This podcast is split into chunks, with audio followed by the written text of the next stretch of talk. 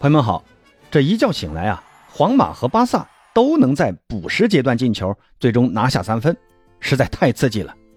那皇马昨天呢是在主场对阵副班长阿尔梅利亚，上半场呢阿尔梅利亚在开场仅仅过了一分钟就打进一个闪电进球啊。那到了上半场快结束的时候呢，阿尔梅利亚又在禁区外一脚世界波取得了二比零的领先。那谁知道呢？到了下半场，熟悉的皇马又回来了，他们的逆转基因发挥了作用。贝林厄姆先是通过一个点球扳回一分，随后呢，维尼修斯用一粒很有争议的手臂进球扳平了比分。而到了补时的最后一分钟，贝林厄姆呃头球摆渡，助攻了卡瓦哈尔在近距离绝杀了对手。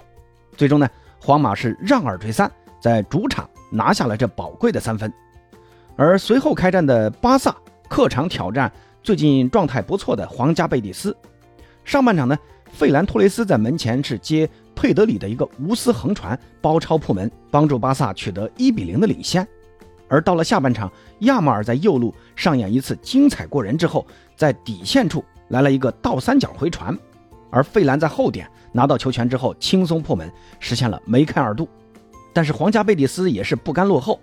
伊斯科在第五十六和第五十九短短的三分钟之内啊，用一记凌空抽射和一个挑射破门，同样实现梅开二度，给扳平了比分。巴萨呢，从领先到扳平，当时的这个场上的形势啊，似乎又让我看到了一只那支熟悉的巴萨啊。但是哈维随后的这个换人呢，也是瞬间改变了局势。替补登场的菲利克斯在常规时间最后一分钟接到费兰的一个助攻。用外脚背破门，再次将巴萨的比分领先。那仅仅过了两分钟，到了补时阶段的时候，又是亚马尔助攻费兰托雷斯破门，帮助他实现帽子戏法。最终呢，巴萨在客场是四比二全取三分。那你看啊，这一轮西甲，皇马是又一次的逆转，而巴萨则是打出了久违的四球的一个胜利。可以说这两场比赛还是有蛮多的看点的啊。那由于巴萨的这场比赛，其实我是没有看的啊，因为皇马的那个比赛在昨天晚上，呃十一点半左右开打的，我只看了皇马的这场比赛。那今天这期节目呢，咱们就来聊一聊皇马的这场比赛。先来看一看率先开赛的皇马对阵阿尔梅利亚的比赛。那这场比赛的一个开赛时间呢，还算是比较早的，在晚上十一点半开打。当时呢，我是先看的，呃拜仁的上半场。当时呢，拜仁在上半场说实话踢的还是有点臭的啊。嗯，上半场还是让布莱梅先进了一个球，但是裁判在看了 VR 之后啊，判罚这个球因为犯规在先，进球无效。但其实呢，拜仁在整个上半场这个进攻打的也不怎么样啊，断断续续的，也不连贯。反倒是布莱梅的几次反击，这个冲起来还是很吓人的。那幸亏啊，VR 立功了，让拜仁在上半场能保住平局。但是呢，保得住上半场，保不住下半场。最终拜仁在主场呢是零比一输给了不莱梅，但是在西甲中呢，VAR 保佑了皇马。皇马最近的这个比赛还是挺多的啊，像西超杯啊、国王杯啊，再到这一轮的西甲，他们是七天三赛。对于安切洛蒂这样一位不喜欢轮换的教练员来说呢，那在他手下的这个球员的体能啊，在这个时候是受到了很大的考验的。西超杯呃半决赛，还有这场国王杯，两次都是碰到马竞。都是打完了一百二十分钟加时赛，所以说球员的这个体能啊，其实是有个很大的消耗的。那这场比赛的一个主力阵容，你除了克罗斯这个位置稍微有点轮换以外，其余的位置是一点都没动。而且呢，皇马这场比赛在赛前呢还刚刚展示了西超杯的一个冠军奖杯啊，所以说但现场的皇马球迷啊，还有球员啊，可能这个心气儿还没转到比赛身上来呢。你看，在开场之后呢，皇马球员进入状态。呃，还是有点慢的。裁判呢，刚吹响比赛没多久，纳乔就在后场因为一次回传失误，被阿尔梅利亚抢断之后，迅速的打入一球。纳乔这场比赛虽然打的还是中卫啊，主要还是因为皇马现在确实因为伤病啊，他们在中卫这个位置确实是无人可用了。所以呢，你看在中卫位置上跟他打边位啊，其实呢，这个脚法或者说对场上位置的理解呢，还是不一样的。门迪呢，也是因为刚刚伤愈复出没多久，还需要再找找状态，再加上之前打了两场加时，这个体能也受到影响，所以呢，你看比赛刚刚刚开始的时候啊，呃，后场球员在跑位啊，在传球上都不在状态，结果被阿尔梅利亚给抢了一个。你看，在领先之后，阿尔梅利亚就迅速的转入到这种龟缩的防守反击的战术，而皇马呢，随后面对阿尔梅利亚的这种五后卫的五四幺的大巴阵型的时候呢，这个进攻的办法也不是很多，因为后场都是人，你像巴尔韦德啊，还有贝林厄姆啊，有几次传中，要么是被破坏掉了，要么就是打在别人身上给挡出去了。皇马在进攻不利的同时呢，后防他又出问题了，又是纳乔啊。当时呢，呃，纳乔有点那种给我感觉就是心不在焉的一次解围，结果踢踢到了对方的那个埃德加·冈萨雷斯的脚下。这个冈萨雷斯一看，哎呦，送这么大礼呀，直接就来了一脚，然后一脚世界波直接破门了。嗯，这个球啊，我不知道纳乔当时他在干什么，他在想什么？他可能是觉得对自己的脚法太有自信了，哎，想轻轻的一卸，卸给旁边的克罗斯。把边上的克罗斯都给搞愣住了啊！慢了一步，没有接到这个球，或者说纳乔这个球就不应该这样传。其实呢，纳乔平时踢球啊，我感觉还是，呃，他应该是一个挺沉稳的人啊，也三十多岁了，是吧？是个老将。而这场比赛的两个丢球都是他的这种，呃，疏忽大意，嗯，可以说就是他的锅。两个瞎鸡巴传球几乎都是送给阿尔梅利亚两个球啊！你看纳乔，哎，这种不经意的传球，我。在我看来，我更愿意相信是因为黄他的那个体能下降之后啊导致的。所以呢，下半场一到呢，安切洛蒂也是马上就换下了纳乔，换上了最近状态不错的迪亚斯、何塞卢，还有弗兰加西亚。而下半场呢，皇马一改上半场的这种萎靡的状态啊，像贝林厄姆啊、维尼修斯啊，还有卡瓦哈尔是连扳三球，实现逆转。但这场比赛，说实话啊，皇马打进的前面这两个进球啊。多多少少呢，还是有些争议的。你像贝林厄姆的那个点球呢，裁判在最开始是没有判点球的，示意比赛继续。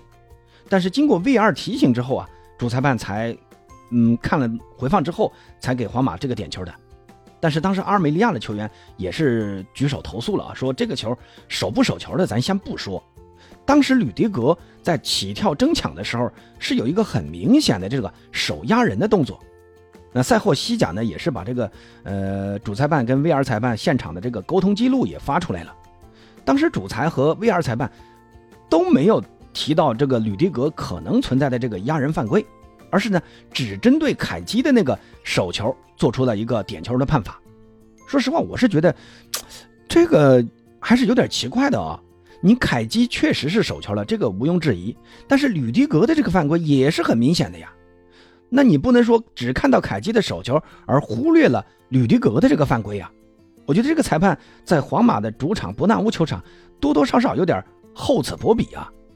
而第二个进球，维尼修斯的那个进球呢，我觉得争议同样很大。当时维尼修斯进球之后啊，主裁判的第一反应是进球无效，觉得维尼修斯肯定是呃手球犯规了。但是呢，VR 裁判这个时候又介入了。那主裁判一听解一听提醒啊，又跑去看回放。最后呢，认为这个球是打在了手臂上，不算手球，改为进球有效。那皇马也是正是凭借维尼修斯的这个呃争议球啊，最终扳平了比分。那维尼修斯的这个进球的动图呢，我是放在了评论区置顶了，大家呢可以去看一看，来评判一下这个球到底算不算是手球进球。其实，在维尼修斯进这个球之前呢，在第六十一分钟，阿尔梅利亚其实还打进过一个进球啊。但是 VR 裁判又给裁判呃提醒了，呃说阿尔梅利亚的这个球员在呃进球之前呢有掌控贝林厄姆的一个犯规的动作，但说实话，我看了这个呃犯规动作啊，我觉得这种动作在场上应该是属于那种呃很正常的一个叫什么呢？就这个身体对接触嘛，属于可判可不判的一个范畴。那贝林厄姆当时的那个倒地，我觉得也是属于有点夸张啊，但这个无可厚非，你毕竟是个犯规动作。那当然呢，这个球取消了，呃，从规则上讲呢也是合理的。但如果 VR 裁判当时没有介入的话，那么阿尔梅利亚当时可是三比一领先了。那这个比分对于皇马后面还能不能逆转过来，那就很难说了。所以这场比赛呢，皇马赢球啊，真的是要感谢一下 VR 裁判。当然了，皇马的这个赢球不光是裁判的帮助啊，我觉得更多的也是皇马的球员自身对胜利的一个渴望。你看贝林厄姆在落后之后的那个倒钩啊，也是差点破门。同时呢，他们也一直拼到了比赛的最后一分钟啊。而且贝尼厄姆的头球摆渡也让卡瓦哈尔当了一回皇马的救世主。嗯，这场比赛整体看下来呢，其实给我的一个感受就是，豪门球队和普通球队之间确实是存在差别的。普通球队啊，在面对挫折的时候呢，很容易就陷入那种。呃，自我怀疑啊，自我那种怪圈啊，觉得外面哎呀对我都不公平，从此呢就有点那种破罐子破摔的感觉。而豪门球队呢，不管什么情况，他是越挫越勇。